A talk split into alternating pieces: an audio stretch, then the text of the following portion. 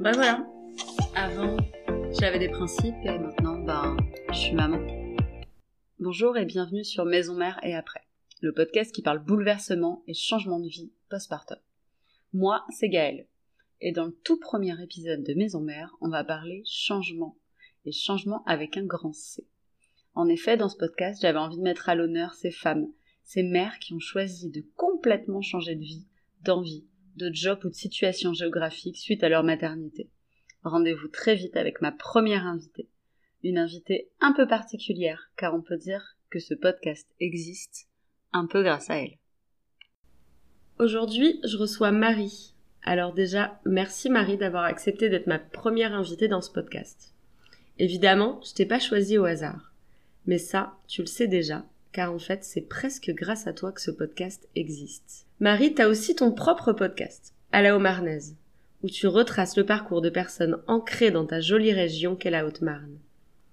Et donc, pour la petite histoire, après avoir écouté le premier épisode de ton podcast, je t'ai écrit pour t'expliquer mon projet et te poser des questions.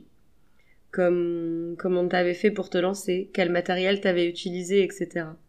En bref, tu m'as ôté toutes mes peurs et grâce à toi, j'ai osé me lancer et lancer Maison Mère. Merci à toi Gaëlle. C'est euh, un plaisir et un honneur de d'être euh, sur ton podcast.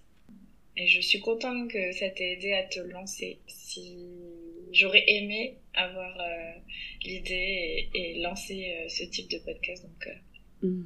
c'est super chouette. Alors du coup, je vais te laisser te présenter, Marie.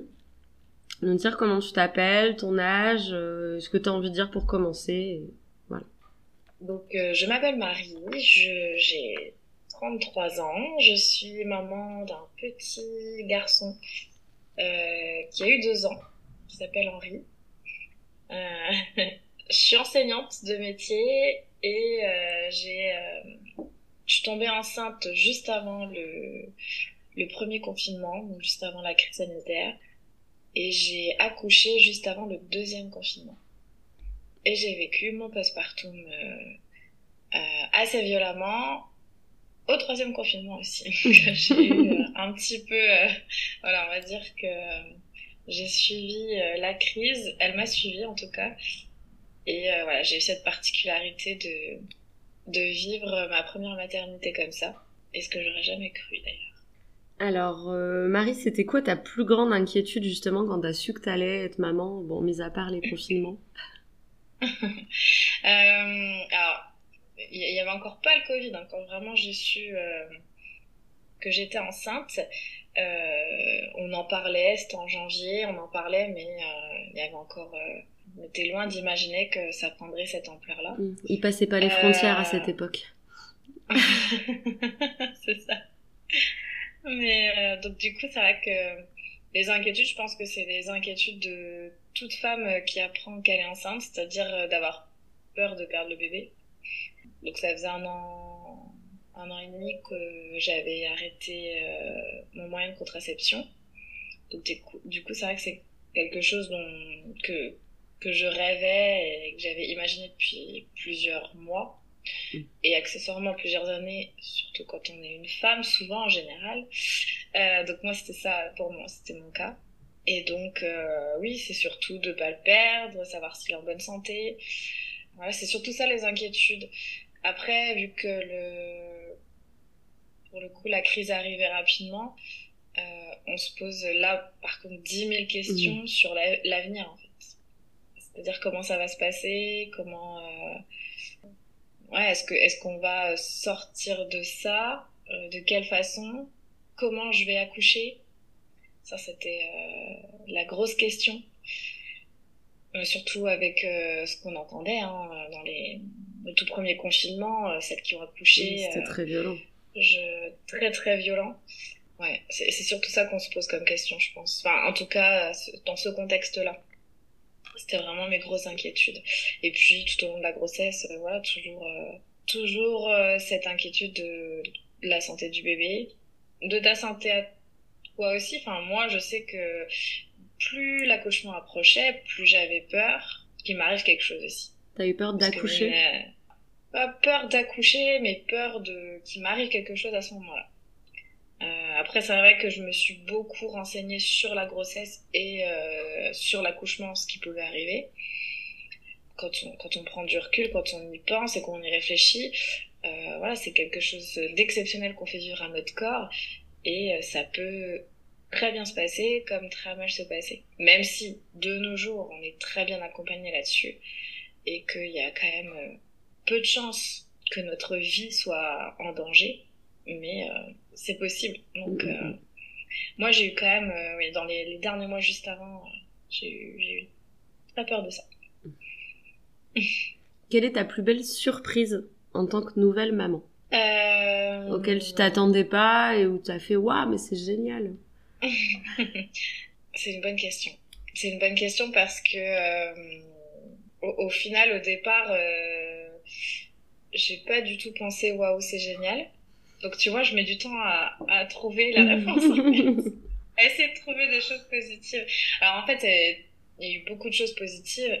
Le, le, le fait de pouvoir, euh, enfin, ce que notre corps est capable de faire et ce qu'on est capable de faire pour pour notre enfant de l'instant où il naît en fait. Tu vois ce ce truc qui même si euh, t'es fatigué, t'es épuisé, t'en peux plus, euh, t'es là pour lui. Et ça, c'est une ressource euh, qu'on n'imagine pas mmh. en nous tant qu'on n'a pas vécu euh, ça, enfin, qu'on n'a pas vécu la maternité. Maintenant, j'avoue, aujourd'hui, je, je, suis hyper fusionnelle avec mon fils, connectée complètement à lui, et, et je suis très fière et très heureuse d'être sa maman. Mais euh, les premières semaines, j'ai j'ai pas réussi à trouver euh, Enfin, j'ai mis du temps à créer ce lien. Quelque chose que euh, que j'avais pas du tout anticipé non plus parce qu'on m'avait dit que euh, c'était magique. Euh, voilà, c'était magique. du moment où on le pose sur toi, c'était magique et c'est vrai que là pour le coup moi ça n'a pas du tout été le cas et j'ai beaucoup culpabilisé pour ça d'ailleurs euh, les premiers mois. Je pense que ça a été euh, très violent. je me suis dit mince, je l'aime pas, je suis une mauvaise mère, je, je ne sais pas créer le lien. Et pourtant, au final, avec le recul, il s'est créé quand même. Et bon, rien que de l'avoir allaité, hein, forcément, ça crée quelque chose. Et, euh, et on, est, on est en fusion quand c'est comme ça. Mais, mais c'est vrai qu'au début, je, je, je, je, ne réalisais pas. Et je culpabilisais beaucoup de ne pas l'aimer tout de suite. Enfin, pas l'aimer d'un amour inconditionnel, en fait. Mais le je pense fameux coup de foudre euh... dont tout le monde oui, parle. Oui, voilà, voilà, pas le fameux coup de foudre dont tout le monde parle j'étais très contente d'être maman, mais euh, j'ai pas vécu ça et, et c'est vrai que j'ai beaucoup culpabilisé. Et du coup, j'ai pris forcément de la distance euh, mm. aussi à un moment donné. Du coup, si tu avais une baguette magique pour changer quelque chose dans ton postpartum, qu'est-ce que tu aurais changé? T'as le droit de tirer euh, qu'une fois. qu'est-ce que j'aurais changé? Alors, moi, je pense que j'essaierais peut-être de me faire encore, enfin, de me faire accompagner euh, différemment et de, enfin, en fait, d'anticiper le postpartum. C'est, plus ça. C'est, je, je savais pas du tout ce que c'était avant d'accoucher. Je l'ai découvert, euh, euh, voilà, par exemple en allaitant euh, sur les réseaux. Euh, tu, tu essaies de trouver des informations parce que pour le coup, même si j'avais des difficultés, par exemple à allaiter, euh, je me posais dix mille questions, donc c'est vrai que j'allais j'allais rechercher les, les réponses sur les sur les réseaux, sur les sites. Mm. Et en fait, bah, au fil de, de fil en aiguille, bah, tu, tu tombes sur des sur des comptes qui te t'informent. Tu découvres qu'il y a plein de de possibilités euh, d'accompagnement. Et que t'es pas toute seule. Et que t'es loin Et qu'on n'est pas tout seul. Voilà. Mm, mm, non, mais c'est vrai. On n'est pas toute seule. J'en ai pas tout seul à vivre ça il y a beaucoup de professionnels de santé ou euh, bien-être ou euh, spécialisés euh, dans la maternité, dans la parentalité, euh, dans la féminité, parce que c'est bien d'être accompagnée en tant que maman, mais aussi en tant que femme. Et c'est vrai qu'il existe plein de choses. Donc si j'avais su, j'aurais aimé en savoir plus, justement. bon, maintenant c'est comme ça. Aujourd'hui, je, je, je suis je suis très contente d'avoir, enfin très contente. Je suis consciente que j'ai euh, vécu ça aussi pour une bonne raison, mais c'est vrai que ça aurait été peut-être mieux euh, d'avoir mmh. euh, d'avoir plus de professionnels qui m'accompagne. Et à contrario, qu'est-ce que tu n'aurais absolument pas voulu vouloir changer? Au final, ce que, ce que j'ai vécu. Je pense que ce que j'ai vécu, ça m'a permis... Euh, j'ai eu beaucoup de déclics durant mon postpartum qui, qui dure encore un peu. Moi, pour le coup, j'en suis pas encore totalement sortie, même si j'ai réussi à plus me détacher.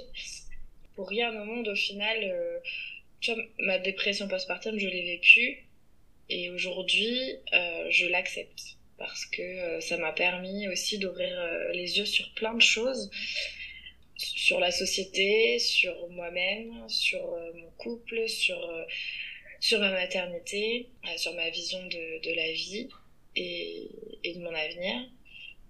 Donc c'est vrai que non, ça là-dessus, toutes les expériences doivent être vécues si elles, si elles, si on, elles viennent à nous, je vais y arriver. Donc c'est vrai que non, je, voilà, pour rien au monde, ça je, je le changerai au final. Et quel conseil tu donnerais à une maman qui, bah, qui s'apprête à devenir maman justement? De s'écouter.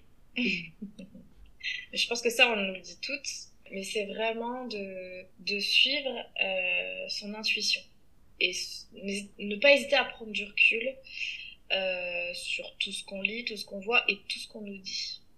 Que ça soit euh, l'entourage, la société et même les professionnels de santé. Mm-hmm. Voilà, qui, qui accompagnent. Il y a des très bons professionnels de santé. maintenant, il y en a certains qui sont en manque de, de formation et peut-être aussi de connaissances sur tout ce que l'on peut vivre et même sur les enfants, enfin sur les bébés, les nourrissons. Et euh, je sais que là-dessus aussi, j'ai pas forcément été très bien accompagnée. Je me suis sentie très seule. Toujours pareil, on, est dans la culpabilité, mais ça, beaucoup de mamans se reconnaîtront dans ce mot. Mm. Euh, je culpabilisais beaucoup au début, et c'est surtout, je me disais, mais mince, qu'est-ce que je dois faire? C'est-à-dire qu'on est, on est pris entre deux, c'est-à-dire écouter les professionnels qui essayent de nous conseiller, de nous, conseiller, de nous guider, et, et, toi, ta petite voix qui dit non, mais il y a quelque chose. Il y a quelque chose. Il y a quelque chose d'autre. Bah, Moi, je vois pour la petite histoire. Euh, bon, Maxine était un peu compliquée, elle pleurait toute la journée, tout ça, etc. Donc pour moi, il y avait quelque chose qui n'allait pas. Euh, après euh, les urgences, les médecins, les trucs, il y a le pédiatre qui a décidé, enfin, je sais pas s'il a décidé de m'écouter ou s'il a décidé de me prouver que j'avais tort. Mais il a dit euh, bon ok, de toute façon je vois que vous êtes à bout, on va la garder, on va lui faire tous les examens possibles. C'est ok. Donc deux heures plus tard, soit euh, quand même assez rapide pour faire tous les examens possibles. Il me dit voilà c'est bon, j'ai le diagnostic. Donc je m'assois, je suis un peu fébrile. Et là il me dit votre fille est chiante.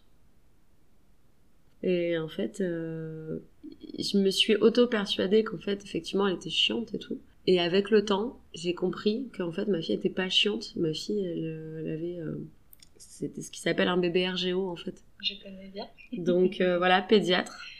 Mm. Euh, comme comme n'importe quelle profession, bah, peut-être qu'il avait pas le temps de se pencher sur la question. Peut-être qu'il avait pas envie, peut-être qu'il pensait que vraiment elle était chiante. Hein. On est tous humains aussi. Mais pour le coup, c'était une anecdote. Moi, j'ai une anecdote dans l'idée, hein, mm. dans la même euh, ligne. C'est euh, Henri, moi, depuis sa naissance, euh, tout nourrisson, il avait beaucoup de régurgitation et de vomi. Donc j'en parle à mon médecin. Alors moi, c'était mon médecin, mon médecin qui est un très bon médecin, soit dit en passant à côté, hein, et le médecin avec qui ça se passait très bien et en qui j'avais confiance. Et il m'a dit bon bah on va on va attendre un peu. Euh, parfois c'est euh, manque de maturation physique, euh, patienter en fonction du lait, de ce qu'on boit, enfin ce qu'on mange, mais aussi en tant que maman quand on allait. Alors moi je m'étais quand même déjà renseignée parce que je, moi il y a un souci. 30 secondes après, je regarde toutes les informations que je peux trouver. Du coup, j'avais quand même vu qu'il y avait des laits qui existaient anti-régurgitation, donc à l'époque où je me posais vraiment la question, euh, je commençais à introduire le lait artificiel. Il m'avait, il m'a dit non, on n'introduit pas tout de suite, euh, on attend encore. On attend encore, on attend encore. Euh, mais moi, j'ai senti que non, je, enfin, moi, vivre, enfin, c'était tout le temps, hein. c'était tout le temps. C'est-à-dire que moi, j'avais un tablier, lui, il avait un bavoir tout le temps, et c'était tout le temps des régurgitation, des vomis, H24 dans la journée. Non seulement au niveau de la logistique, c'était quand même mmh. très embêtant, mais même pour lui, en fait, on se dit, mais tout le temps en train de régurgiter et de vomir, enfin, c'est pas agréable. Et au final, j'ai pris la décision d'introduire le lait anti-régurgitation seule. Après, j'ai pris de la Lernova, enfin, c'était vraiment de la, quelque chose, enfin, j'avais fait tous les comparatifs, je te passe les détails. Mais bon, je l'ai introduit, plus de régurgitation. Miracle. Par, ah non, mais par contre, toujours des vomis. Ah. Et en fait, ça, j'ai alerté plusieurs fois, sauf que, mais même l'entourage, hein, j'en parlais, oh bah non, c'est des régurgitations. Pour moi, non, ce n'était plus des régurgitations, c'était vraiment le vomi. C'est-à-dire ça sent le vomi. Et mm. c'était 2, 3, 4 heures après le repas. Donc c'est plus des régurgitations. Que bon, bah, le temps passe, les mois passent, euh, non, bah, on attend, on attend, on attend. Et on attend qu'il y ait la diversification mm. alimentaire, on attend d'introduire ça, puis on attend. Ok, bah toujours la même chose. Et sauf qu'à du moment où j'ai introduit en plus euh, les yaourts, le fromage, et là c'était les plaques de boutons. Oh, il est allergique au lactose. Ouais. ah, on adore. Euh, en, fait, en fait, il a fait le combo euh, RGO euh, allergie au PLV. Mm. Aux, protéines de lait de vache, pardon. donc RGO, ça, je m'en suis rendu compte plus tard quand j'ai enfin, connu ce terme-là, parce qu'au départ, je ne savais pas. Mm. Et au final, ben, depuis qu'il est né, il avait, c'était pas un RGO très fort. Tous les symptômes, d'un RGO. Et du coup, bah, c'est quoi? C'est 8 8 mois, j'en ai eu un peu marre. Donc du coup, de moi-même, je lui ai donné du lait euh, sans protéines de lait de vache. Et la miracle, et j'ai, enlevé euh, tous euh, les yaourts, fromage, protéines de lait de vache. Et la miracle, pareil, en une semaine, plus rien. Plus de boutons, plus de plaques, pratiquement plus de vomi, enfin, plus rien. Là, bon, pour le coup, plus rien. Donc je suis allée voir le médecin pour lui dire quand même. Et je dis bah on va peut-être faire quelque chose. Enfin je sais pas si on peut pas le faire tester. Et il me dit ok, donc il m'a donné tout pour euh, faire tester. Donc euh, je l'ai fait tester. Et sauf que c'est revenu négatif, le, le test. Euh, mais grâce à, donc à F. Simonet que je suis, hein, euh, mm. mon postpartum, son fils a eu un RGO et allergie aux protéines de lait de vache retardée. C'est-à-dire qu'en fait, ce n'est pas détectable en prise de sang. Ah. Mais ça, très peu de professionnels sont formés. Et en fait, même à l'hôpital où j'ai été le faire tester, euh, ils en avaient pas connaissance et, et il arrêtait pas de me dire mais si, il faut réintroduire le lait de vache, il faut réintroduire le lait de vache. Alors j'ai dit bon, je vais pas faire euh, ma rebelle, hein, je vais l'écouter. Et parce que bon, mon conjoint aussi voulait que on suive les conseils du, du docteur, on réintroduit. Et là, euh, ben, replaque, revomi, enfin c'était. Donc du coup, à ce moment-là, j'ai tout, j'ai tout arrêté. J'ai fait, euh, enfin, j'ai arrêté de demander aux professionnels et j'ai suivi, j'ai essayé de regarder un peu sur internet euh, ce qu'il en était. Et voilà. Mais bon, tout ça pour dire que euh, il y a des belles choses, il y a des bons professionnels qui sont formés, et qui... mais il y en a et c'est et c'est ok dans le sens où tous les professionnels ne sont pas spécialisés. Euh, moi, la première, j'enseigne, mais je, je, peux être euh, mm. très, euh, très compétente sur une, une, matière et moins sur une autre. Bon, voilà, c'est tout, c'est comme ça, c'est ok. Mais maintenant, c'est à nous de prendre du recul aussi, d'aller voir d'autres professionnels. Et voilà, moi, c'est le conseil vraiment que, que, et que je donnerais bien se préparer, ne pas hésiter à aller voir plusieurs professionnels d'une même spécificité pour euh, avoir plusieurs avis, que ce soit pour son enfant ou même pour soi-même. Si on sent pas, on sent pas, il faut changer.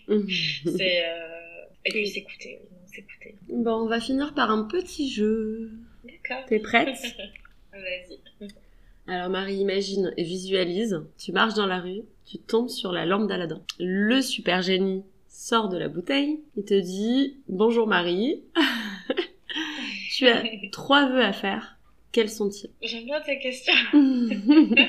Ce que je souhaiterais en premier, ça fait un peu, euh, ça fait un peu facile, c'est euh, c'est de profiter de, de mes proches euh, un maximum. Ça englobe du coup plein de choses, c'est-à-dire que voilà, je, je profite d'eux qui sont en pleine santé, mon fils surtout, si je pouvais le voir grandir le plus longtemps possible. Mm. J'avoue que c'est quelque chose, depuis que je suis mère, euh, j'y pense euh, et on pense euh, souvent, je pense, quand on est mère, pardon, c'est d'espérer de les voir grandir le, plus longtemps possible. Deuxième souhait. Le deuxième souhait, toujours en rapport avec nos enfants, hein. mais euh, c'est enfin c'est en lien forcément, mais c'est qu'ils puissent évoluer euh, et grandir dans une société moins individualiste, plus ouverte aux autres. J'espère qu'elle sera plus sereine que ce qu'on connaît actuellement, parce que ça fait peur quand même. Et il y a le troisième souhait aussi. Et c'est ça.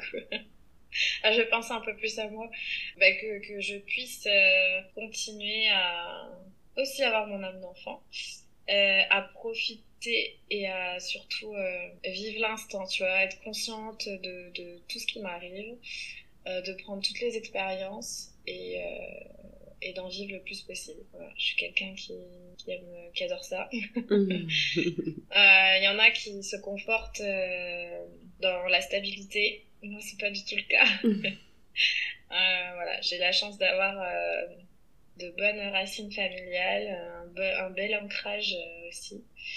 Et, et c'est vrai que euh, je suis plus sereine et j'ai confiance en fait en, en, la vie, en ce qu'elle me propose, donc du coup je suis le fil. On a encore un petit peu de temps, du coup je vais te faire une question piège. D'accord. Vas-y. Est-ce que tu es prête?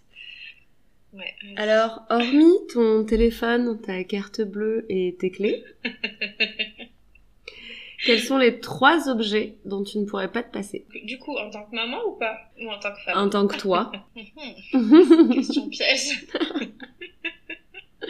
Fallait bien que je te piège à un moment. Ouais, c'est vrai. Ma voiture, c'est un objet Non, je rigole. Oui, ça peut être considéré comme tel. Ouais, heureusement que j'ai ma voiture. Enfin, un moyen de transport, quoi. Mm. Sauf l'avion. non, euh, qu'est-ce que ce dont je pourrais pas me passer? Un livre. Euh, je pense qu'il faudrait que j'emporte je, tout le temps un bouquin. Enfin, j'ai besoin toujours d'avoir un, un, un, livre ou, ou quelque. Alors, soit pour lire, soit euh, un carnet pour écrire. Oui, tiens, un carnet pour écrire avec un stylo. pour noter toutes les idées que je peux avoir, euh, noter de to-do list, la liste pour les courses. Enfin, c'est, c'est très. Euh... Donc, ouais, non, tiens, un carnet, un stylo, ça fait déjà deux objets. Non, ça compte pour un, madame. Mais après, le sac à main, tu vas me dire que ça, ça compte comme, comme les clés. C'est dur, hein. franchement, c'est super dur comme question. Parce que c'est vrai qu'à part mon téléphone, euh, mes clés et ma carte, euh, euh, sinon, je, je, je, transporte surtout en ce moment euh, un paquet de lingettes, une couche tout le temps mmh. et une gourde d'eau. Voilà, pour mon fils. en ce moment, c'est ça mon mood. On va dire que le package euh, enfant compte pour mmh. un. Il te restera. D'accord. Donc, une, un troisième objet. Ah, tu me poses vraiment une colle. parce que ouais, je dirais un, un, sachet de thé parce que j'adore les thés. C'est très bien. Partout. Voilà. je pense que c'est ça. Pour, dire, pour, pas, pour, pour, ne pas dire, pardon, euh, un chocolat. Le combo euh, thé-chocolat. bon, bah écoute, cette fois, je crois que c'est un enregistrement. Euh, déjà, au niveau du temps, c'est pas mal. Parce que moi qui ambitionnais un épisode de 30 minutes, on est sur 40. J'espère ne pas te rappeler en panique en disant écoute Marie, je suis pas sûre. bah après, la question que je me posais, c'est que le podcast, t'as envie de parler aussi surtout du, du changement. Enfin, tu m'avais dit aussi au niveau du changement, tu vois, euh, intérieur, ou alors c'est vraiment que sur euh, l'aspect. Euh... Bah, pff, en fait, c'est vraiment ces inquiétudes qui sont liées ouais, par rapport à la maternité, mm. où euh, je trouve que tu passes assez d'une vie euh, un peu euh, naïve entre guillemets où tu vis que pour toi à, euh, à une vie où en fait tu où tu tu portes ta maison sur tes épaules. Mmh, mmh, mmh. oui c'est ça. Les responsabilités que... euh, le tout ce qui tout la, ce que ça bah, voilà. Je voulais Mais pas employer a, ce on mot. a, on en a pas parlé au final tu vois. J'aime pas ce mot parce que je trouve qu'en ce moment il est à la mode et euh, et du coup j'aime pas employer ce mot mais c'est vrai qu'il y en a pas d'autres pour euh, pour illustrer en fait euh, toutes ces to-do list dans la tête, toutes ces pensées euh, tout le temps dans la tête mmh. d'une maman. Ouais, c'est quand même ça, hein. c'est quand même une charge. Hein. Il faut pas. Enfin, c'est que. C'était juste pour pas employer le mot. non, il y a des mots que j'aime pas féminisme, patriarcat. Charge mentale. Ce sont des mots qui sont malheureusement trop à la mode pour euh, que je. Alors, ouais, en fait, tu les aimes pas parce qu'ils sont pas forcément utilisés. Euh, à bon escient et dans leur euh, contexte. Mm. Parce que moi, si tu veux, j'ai eu un moment où je détestais des mots comme ça parce que les gens les utilisaient mal. Donc, du coup, j'ai décidé de bien les utiliser. Pardon, c'est. Ouais, mais c'est hein, toi qui as raison. Hein. Parce que du coup, moi, en, m'effaçant sur ces mots, mm. euh, je donne aux autres leur propre, enfin, qui gardent leur propre définition de ces mots-là, et du coup, euh, bah, c'est pas, c'est pas ce qu'il faut faire normalement. Est-ce que tu vois, au final, les, questions, tu les as tournées de sorte que je n'en parle même pas, enfin, que je les utilise même pas. Alors que j'aurais tendance à les utiliser, tu vois. Ouais, bah après, elles sont pas tournées dans ce, dans ce mm. but-là. Euh, j'ai essayé de de parler maternité un peu avec euh, avec légèreté et, euh, et bonne humeur, mm. autant que faire se peut. bon, je pense que je vais devoir te dire au revoir, car euh, Zoom nous dit qu'il reste moins d'une minute. Ah oui, ça va, je sais Bon, bah écoute, bon courage. Merci beaucoup, à très vite. Merci à toi, Gaëlle. Et puis j'ai hâte de publier enfin ce premier épisode du podcast. Et j'ai hâte de l'écouter. Merci, bisous. À bientôt, bisous. Bon, je reprends l'antenne un petit peu toute seule pour terminer ce podcast. Simplement pour vous expliquer que, effectivement, on a réenregistré cet épisode pour la bonne et simple raison qu'on était un petit peu parti dans tous les sens, dans des sens euh, où on avait envie de parler, on avait envie d'en parler, mais de manière assez déstructurée. Donc euh, ce que je vous propose, c'est de vous le mettre aussi si ça vous dit de l'écouter, mais pas sous forme d'épisode, plutôt d'un hors-série. un moment euh, hors du podcast. J'espère à très vite pour l'épisode 2 qui est déjà en cours d'élaboration. Bisous bisous